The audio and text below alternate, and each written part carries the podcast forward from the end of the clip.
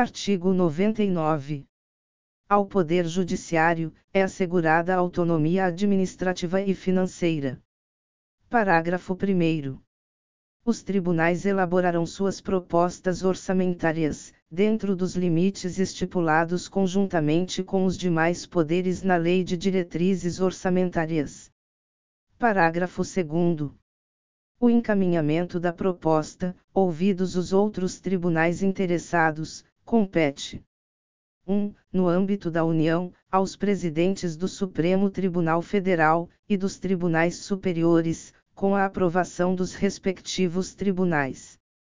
2. No âmbito dos estados e no do Distrito Federal e territórios, aos presidentes dos tribunais de justiça, com a aprovação dos respectivos tribunais.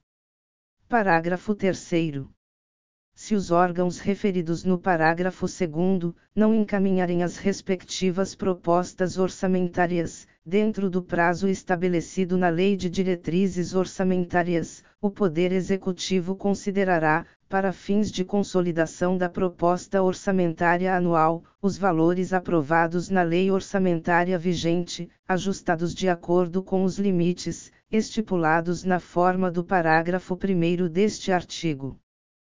Parágrafo 4. Se as propostas orçamentárias, de que trata este artigo forem encaminhadas em desacordo com os limites estipulados, na forma do parágrafo 1, o Poder Executivo procederá aos ajustes necessários, para fins de consolidação da proposta orçamentária anual. Parágrafo 5. Durante a execução orçamentária do exercício, não poderá haver a realização de despesas, ou a assunção de obrigações, que extrapolem os limites, estabelecidos na Lei de Diretrizes Orçamentárias, exceto se previamente autorizadas, mediante a abertura de créditos suplementares ou especiais. Artigo 100. Os pagamentos devidos pelas fazendas públicas federal, estaduais, distrital e municipais, em virtude de sentença judiciária, far-se-ão exclusivamente, na ordem cronológica de apresentação dos precatórios, e à conta dos créditos respectivos, proibida a designação de casos, ou de pessoas nas dotações orçamentárias, e nos créditos adicionais abertos para este fim. Parágrafo 1. Os débitos de natureza alimentícia compreendem aqueles decorrentes de salários, vencimentos, proventos, pensões e suas complementações, benefícios previdenciários e indenizações por morte ou por invalidez, fundadas em responsabilidade civil, em virtude de sentença judicial transitada em julgado, e serão pagos com preferência sobre todos os demais débitos, exceto, sobre aqueles referidos no parágrafo 2 deste artigo. Parágrafo 2. Os débitos de natureza alimentícia cujos titulares, originários ou por sucessão hereditária, tenham 60 anos de idade, ou sejam portadores de doença grave, ou pessoas com deficiência, assim definidos na forma da lei, serão pagos com preferência sobre todos os demais débitos, até o valor equivalente ao triplo, fixado em lei para os fins do disposto no parágrafo 3 deste artigo, admitido o fracionamento para essa finalidade, sendo que o restante será pago na ordem cronológica de apresentação do precatório. Parágrafo 3 o disposto no caput deste artigo, relativamente à expedição de precatórios, não se aplica aos pagamentos de obrigações definidas em leis, como de pequeno valor, que as fazendas referidas devam fazer, em virtude de sentença judicial transitada em julgado. Parágrafo 4. Para os fins do disposto no parágrafo 3, poderão ser fixados, por leis próprias, valores distintos às entidades de direito público, segundo as diferentes capacidades econômicas, sendo o mínimo igual ao valor do maior benefício do regime geral de previdência social. Parágrafo 5 é obrigatória a inclusão, no orçamento das entidades de direito público, de verba necessária ao pagamento de seus débitos, oriundos de sentenças transitadas em julgado, constantes de precatórios judiciários, apresentados até 1 de julho, fazendo-se o pagamento, até o final do exercício seguinte, quando terão seus valores atualizados monetariamente. Parágrafo 6. As dotações orçamentárias, e os créditos abertos, serão consignados diretamente ao Poder Judiciário, cabendo ao presidente do tribunal que proferir a decisão exequenda, determinar o pagamento integral e autorizar, a requerimento do credor, e exclusivamente para os casos de preterimento de seu direito de precedência, ou de não alocação orçamentária do valor necessário à satisfação do seu débito, o sequestro da quantia respectiva. Parágrafo 7. O presidente do tribunal, competente que por ato comissivo ou omissivo, retardar ou tentar frustrar a liquidação regular de precatórios, incorrerá em crime de responsabilidade e responderá, também, perante o Conselho Nacional de Justiça. Parágrafo 8. É vedada a expedição de precatórios complementares, ou suplementares de valor pago, bem como o fracionamento, repartição ou quebra do valor da execução, para fins de enquadramento de parcela, do total ao que dispõe o parágrafo 3 deste artigo. Parágrafo 9.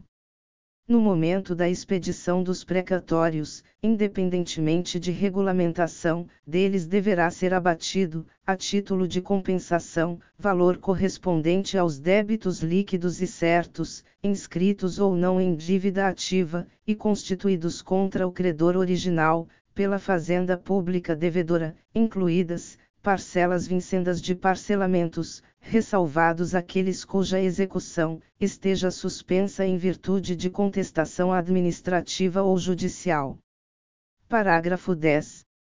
Antes da expedição dos precatórios, o tribunal solicitará à Fazenda Pública devedora, para resposta em até 30 dias, sob pena de perda do direito de abatimento, informação sobre os débitos que preencham as condições estabelecidas no parágrafo 9, para os fins nele previstos. Parágrafo 11. É facultada ao credor, conforme estabelecido em lei da entidade federativa devedora, a entrega de créditos em precatórios, para compra de imóveis públicos do respectivo ente federado. Parágrafo 12.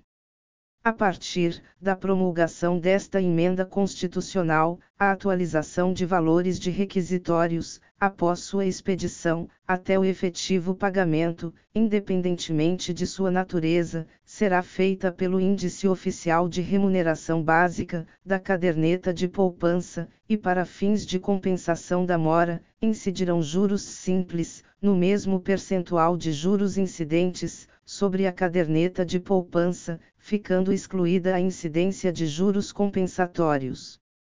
Parágrafo 13. O credor poderá ceder, total ou parcialmente, seus créditos em precatórios a terceiros, independentemente da concordância do devedor, não se aplicando ao cessionário, o disposto nos parágrafos 2 e 3. Parágrafo 14. A cessão de precatórios somente produzirá efeitos, após comunicação, por meio de petição protocolizada ao tribunal de origem e à entidade devedora. Parágrafo 15. Sem prejuízo do disposto neste artigo, lei complementar a esta Constituição Federal, poderá estabelecer regime especial para pagamento de crédito de precatórios de estados, Distrito Federal e municípios, dispondo sobre vinculações à receita, corrente líquida e forma e prazo de liquidação. Parágrafo 16. A seu critério exclusivo e na forma de lei, a União poderá assumir débitos, oriundos de precatórios, de estados, Distrito Federal e municípios, refinanciando-os diretamente. Parágrafo 17. A União, os Estados, o Distrito Federal e os municípios aferirão mensalmente, em base anual, o comprometimento de suas respectivas receitas correntes líquidas, com o pagamento de precatórios e obrigações de pequeno valor. Parágrafo 18. Entende-se como receita corrente líquida, para os fins de que trata o parágrafo 17, o somatório das receitas tributárias, patrimoniais, industriais, agropecuárias, de contribuições e de serviços, de transferências correntes e outras receitas correntes, incluindo as oriundas do parágrafo 1 do artigo 20 da Constituição Federal, verificado no período compreendido pelo segundo mês, imediatamente anterior ao de referência e os 11 meses precedentes, excluídas as duplicidades e deduzidas. 1. Na União, as parcelas entregues aos Estados, ao Distrito Federal e aos municípios por determinação constitucional. 2 nos estados, as parcelas entregues aos municípios, por determinação constitucional. 3. Na União, nos estados, no Distrito Federal e nos municípios, a contribuição dos servidores, para custeio de seu sistema de previdência e assistência social, e as receitas provenientes da compensação financeira referida no parágrafo 9 do artigo 201 da Constituição Federal. Parágrafo 19.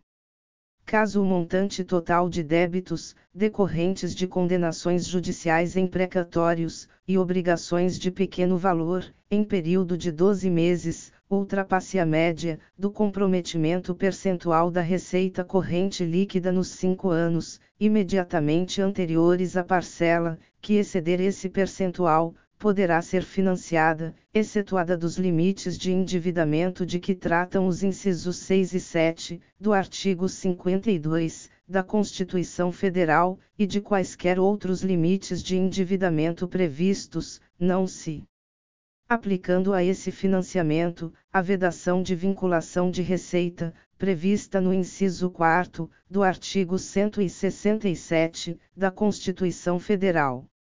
Parágrafo 20. Caso haja precatório, com valor superior a 15% do montante dos precatórios apresentados nos termos do parágrafo 5 deste artigo, 15% do valor deste precatório serão pagos até o final do exercício seguinte, e o restante, em parcelas iguais nos cinco exercícios subsequentes, acrescidas de juros de mora, e correção monetária, ou mediante acordos diretos, perante juízos auxiliares de conciliação de precatórios, com redução máxima de 40% do valor do crédito atualizado, desde que em relação ao crédito não penda recurso, ou defesa judicial, e que sejam observados os requisitos, definidos na regulamentação editada pelo ente federado.